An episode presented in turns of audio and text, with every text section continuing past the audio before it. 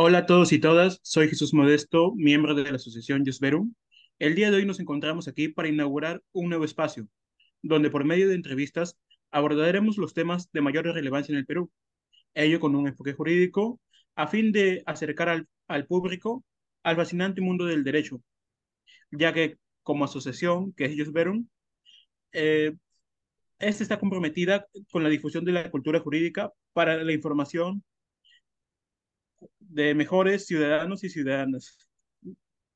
En esta ocasión nos acompaña la doctora Beatriz Franciscovic, quien es abogada y magíster en Derecho Civil por la Universidad San Martín de Porres, egresada del doctorado de Derecho por la Universidad Mayor de San Marcos, con estudios de maestría en Derecho Procesal en la Pontificia Universidad Católica del Perú, autora de múltiples libros y artículos en revistas jurídicas, además que es docente de la carrera de, Derecho en la Universidad Científica del Sur y una gran referente en el derecho animal peruano, situación que le ha dado que le ha dado la posibilidad de compartir paneles con expertos nacionales e internacionales en la materia. Para este primer episodio, trataremos un tema actual relacionado al derecho animal peruano. Con ello me refiero a la reciente publicación del reincremento de la ley 31311, eh, ley que prioriza la esterilización de perros y gatos como componentes de la política nacional de la salud pública, o también como es comúnmente conocida, la ley Cuatro Patas. De esta forma, le doy la bienvenida a la profesora Beatriz Franciscovic. Buenas tardes, Jesús. Muchísimas gracias por la invitación y felicitaciones por este nuevo espacio a todo el equipo de Inveri y muchas gracias por la invitación. Igualmente, profesora, muchas gracias. Bueno, para iniciar queremos saber si, con respecto a, la ley que nos referimos anteriormente, bueno, ya teniendo como base ello, si nos podría explicar qué es el derecho animal y cuál es la situación actual sobre esta rama en nuestra legislación peruana y los posibles principales desafíos que esta, que esta estaría enfrentando. Mira, el derecho animal es una nueva, incipiente y emergente disciplina del derecho que se encarga de, estudiar la situación jurídica de todas las especies de animales. Hay que tener en cuenta que existe una regulación variada de todos los animales. Tenemos la ley 30.407, la ley de fauna y flora silvestre, el régimen jurídico de los canes, la ley cuatro patas, la ley de perros guía, entre otras, también existe mucha jurisprudencia a nivel internacional y nacional, así como doctrina. Es una disciplina multidisciplinaria, ¿sí? Porque es necesario que ésta se sirva de otras disciplinas como la medicina veterinaria, la antropología, la psicología y también la filosofía, por todos los pensamientos que se han planteado los filósofos a través del tiempo respecto a los animales. La situación actual sobre el derecho animal en la legislación peruana eh, es incipiente. Como país nos falta mucho por mejorar respecto a la protección y el verdadero bienestar de los animales. Y más que leyes, también necesitamos de ciudadanos que tomen en serio la protección de los animales, que poco a poco se vaya cambiando determinados hábitos alimenticios, el trato, respeto y consideración con los animales y respecto a los animales de compañía, que las personas comprendan que tenerlos es un privilegio, es una responsabilidad, y nos falta un poco más de humanización por parte de los seres humanos. El principal desafío podría señalarte en dos aspectos. Por parte del Estado, sería que no solo se preocupe por emitir leyes animalistas, sino que realmente el Estado asuma obligaciones para mejorar la condición del trato con todos los animales. ¿Ello qué implica? Que haya entidades específicas, así como tiene SERFOR para los animales silvestres, que determinadas entidades se encarguen de su atención, de su regulación específica, teniendo en cuenta las particularidades de los animales. En Suiza, por ejemplo, la ley de bienestar animal de manera detallada, contempla deberes y obligaciones que debe tener una persona con todas las distintas clases de animales, separándolos a cada uno de ellos por sus características, desde su nacimiento, crecimiento y cómo debe tratárselo en su vejez. Y también sería importante que el Estado se preocupe en otorgar presupuesto para que estas entidades se encarguen del cumplimiento y la fiscalización de todas las leyes establecidas. Y por parte de los particulares, estos asuman conciencia sobre el sacrificio, maltrato y actos de crueldad para con todos los animales. Se eduque al respecto y el mundo comprenda también la situación de los animales, cuál es su mundo circundante y también que exista mucha sensibilidad para con los animales de compañía. Es evidente que falta bastante participación e involucramiento por, parte de los, del Estado y de los propios particulares. Eh, bueno, continuando, eh, como bien sabrá, en 2021 se publicó la ley 31 311, ley cuatro patas. Eh, ya han pasado poco más de dos años y recién hace unas semanas fue que por, por fin se publicó su reglamento. ¿Cree que este ha cumplido con las expectativas? Mire, efectivamente, dicha ley se reglamentó recién el 23 de agosto, fuera del plazo establecido. Es que mm, no es fácil legislar cuando se trata de un tema tan transversal. En su redacción han contribuido veterinarios, abogados, profesionales de la salud humana y algunos grupos animalistas. Y en verdad, llegar a conciliar posiciones fue bastante difícil. Fue difícil determinar cómo se controla o cómo se hace el censo respecto a los animales. Está bien de personas que tienen animales, pero ¿qué, ¿cómo censar a los animales de la calle? ¿Cómo proceder a identificar a los ya esterilizados? ¿Cómo? ¿Cómo se les identifica? Se les pone un chip, decían unos, otras que se le ponga una identificación como un arete en sus, en sus orejas. También difícil determinar qué zonas serán las prioritariamente atendidas, cuántos serían los costos, quién se encargaría de la, operación y sobre todo, fue mucho debate, quién se encargaría de su recuperación, porque algunas tendencias para el reglamento decían que se los esterilice y se los vuelva a soltar, dejarlos sueltos y quién se encarga de su recuperación. Eh, se trata pues de capturar a los animales, trasladarlos a un lugar, operarlos y de ahí retornarlos a la calle o esperar que alguien los adopte. Mientras tanto, ¿quién los tiene en su poder? Es bastante delicado el tema, es bastante difícil y conciliar todos estos puntos ha sido muy controversial. Creo que es un buen reglamento, pues ha querido cubrir todas las posibles situaciones que pueden presentarse respecto a estas operaciones. En verdad, la intervención de determinados veterinarios, animalistas, ha ayudado mucho, porque se trata de recoger a los perros y gatos y qué se hace después con ellos. Sin embargo, lo más preocupante de este reglamento es que se está señalando que las municipalidades o gobiernos regionales pidan en su presupuesto para que se pueda aplicar este reglamento. Y por lo menos el presupuesto del 2023 ya no va a entrar.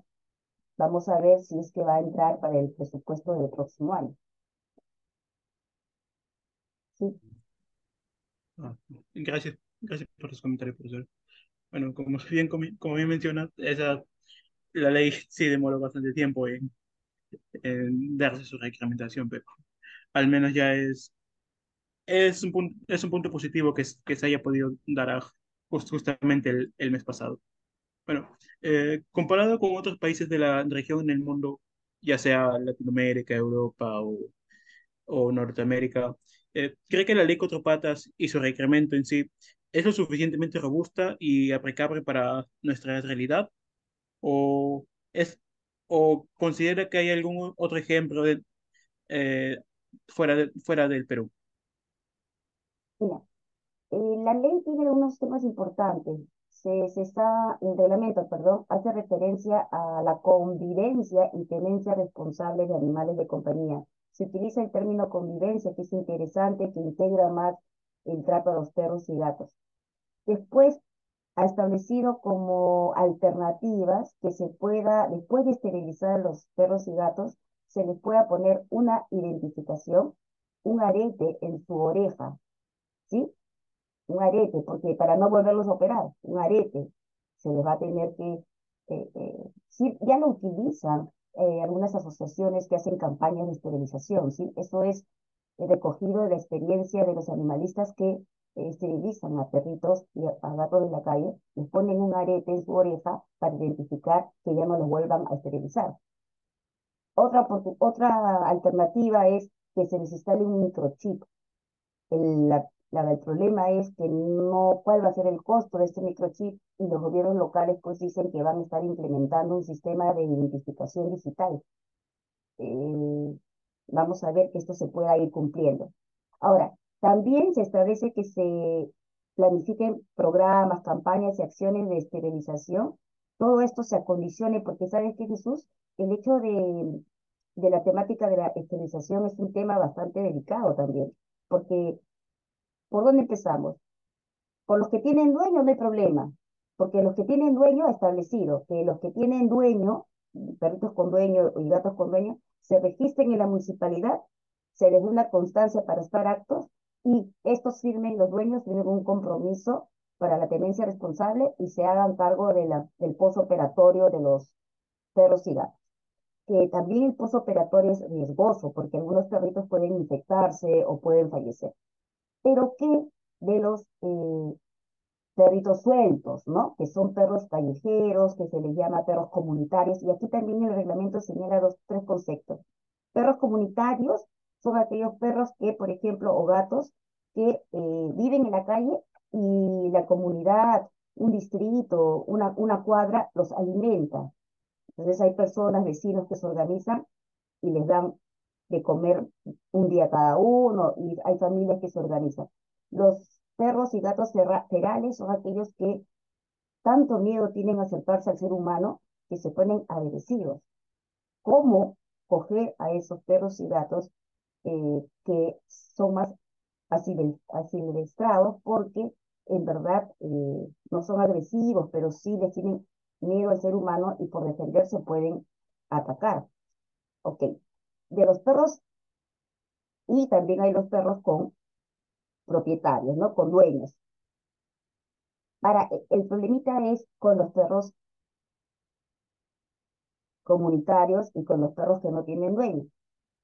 Aquí señala que los gobiernos locales se van a encargar de su traslado, de recogerlo, de su traslado, de que las municipalidades haya, se instale, ¿sí? Se instale lugares para que puedan operarse. Tienen que ser lugares que estén limpios, esterilizados, para que no haya infecciones. ¿Y qué señala acá? Que estos puedan eh, utilizar, por ejemplo, que la municipalidad como va a costar mucho que la municipalidad o, todas tengan una clínica hospital veterinario, se está permitiendo que las municipalidades tengan en remolques, en furgonetas, puedan instalar ahí eh, equipos para operar a los, a los perros y gatos, y de ahí, como son perros de la calle, que no tienen dueños, por lo menos se contacte con determinadas personas que se encarguen de su recuperación, porque no hay espacio en las municipalidades. Tiene que acondicionarse todo esto. Por eso es que necesita de un presupuesto específico. Y también se establece, ojalá que se cumpla en sus disposiciones finales, que el Ministerio de Salud va a dictar normas complementarias. Y tiene el plazo de 60 días, es decir, ah, vencerán en octubre de este año, el 23 de octubre, para que se aplique y se evite el protocolo de esterilización. ¿Sí? Eso es lo que dice nuestra ley. Ahora, a nivel extranjero, a nivel extranjero, ¿qué te puedo decir? La situación es distinta. ¿Por qué? Porque no existe tanto perros comunitarios o perros en la calle. ¿Por qué? Porque primero ya, en otros países, por ejemplo, existe mucho la adopción la adopción de animales, tienes que cumplir con determinados requisitos. Y uno de los requisitos para adoptar un animal, pero esto lo determina el Estado, ¿ah? No como aquí en Perú los grupos animalistas se juntan y hacen eso, sino el Estado determina quien quiera tener mascotas las esterilice. Si quieres que tu mascota vive en un edificio, tienes que esterilizarlas. Tu perro no puede ir a un parque si no está esterilizado, a un parque de, animales, ¿no? Entonces es distinta la situación. Eh, también en otros países, también en otros países se paga impuestos por tener perros. Es distinta la situación. ¿Ok? Gracias, profesor. Ojalá con el plazo que se ha dado hasta octubre se, se pueda cumplir al menos en, en lo máximo posible. Eh, bueno, profesora, ya pasando al punto fuerte de, de este podcast, eh, usted como una amplia difusora del derecho animal aquí en nuestro país, y ya ese es un tema bastante discutido, pero ¿cuál es su posición respecto a considerar, tomar en cuenta a, la, a los perros y a los gatos y a otras posibles mascotas, tenerlos en el papel de sujetos de, derecho? Mira, Jesús, como siempre lo manifiesto, ¿ya? Acá hay bastantes eh, puntos a tocar. Primero, hay que precisar a qué animales. Todos los animales, Teniendo en cuenta los vertebrados y vertebrados salvajes, solo los mamíferos, solo los animales de compañía, ¿cuáles? Segundo, ¿acaso es necesario que los animales sean considerados sujetos de derecho? Hablo de todos, ¿no? Para que el ser humano pueda comprender que no son simples cosas, que el ser humano deba comprender que tenemos deberes directos para con los animales. El deber de dejarlos libres, el deber de no maltratarlos, ni sacrificarlos, ni hacerles sufrir, ni hacer un espectáculo de esa agonía. Tercero, el considerarlos sujetos de derecho desde mi punto de vista significaría no consumirlos. Y no creo que eso suceda en el mundo entero. Por otro lado, no soy partidaria que sean sujetos de derecho porque también sí existen diferencias entre los animales. Y no diferencias de, de que somos mejores nosotros. No diferencias de especies entre todos los animales, ¿sí? Sino ellos tienen, por ejemplo, otro estilo de vida. Los animales no tienen necesidades de reglas de conducta. Ellos no tienen necesidad de realizar relaciones jurídicas ni de deberes, de responsabilidades. No necesitan de objetos o de otros para realizar algo. Hay otras diferencias que no nos hace mejor a nosotros. También hay que tener en cuenta que ha habido mucha confusión en toda la historia, porque si bien es cierto, los filósofos siempre se han preguntado si los animales pueden ser sujetos de consideración moral, que es distinto. Sujetos de consideración moral, se, los filósofos se preguntaban si el ser humano tenía deberes directos o deberes indirectos. ¿Sí? Y de ahí ha surgido un poco la confusión si que pueden ser sujetos de derecho. Que es distinto un sujeto moral que ser un sujeto de derecho. En verdad, desde mi punto de vista, y creencia, yo considero que no es necesario que se los catalogue como sujetos de derecho. Es un término bastante complicado y no se puede utilizar con tanta ligereza el término que sean sujetos de derecho por todo lo que ello implica. Yo soy defensora de los animales, no consumo animales ya hace cuatro años, investigo sobre el tema desde el año 2011 y creo que no es necesario que se les catalogue a todos los animales como sujetos de derecho. También cuando se desconoce cuál es el mundo circundante de los animales, hay que tener en cuenta que es distinto un reptil ¿sí? que un gorila y que es distinto un anfibio que un animal de compañía. Entonces, si se quiere determinar sujetos de derecho, ¿por quién? ¿Es necesario o solamente entender que tenemos deberes para con? Ok, profesora, gracias. Bueno, ya pasando a un caso actual justamente que ha, estado en boca de todos estas, estas últimas semanas, eh, me refiero también al caso de la perrita Dachi, quien fue atacada de, de manera violenta por un sujeto con un arma blanca. Este, como bien quizás sepa, ha generado un montón de indignación por parte de toda la población. Pero gracias a, la intervención de médicos veterinarios, la perrita ha, ha venido recuperándose exitosamente. Este caso se ha convertido en un símbolo de la lucha contra la crueldad animal. queremos saber qué le ha parecido la reacción de la ciudadanía y si percibe que esto marcará un antes y un después en estos temas de derecho animal. Definitivamente marca un antes y un después. Es la primera sentencia por delito de crueldad animal con pena efectiva. Es un gran logro.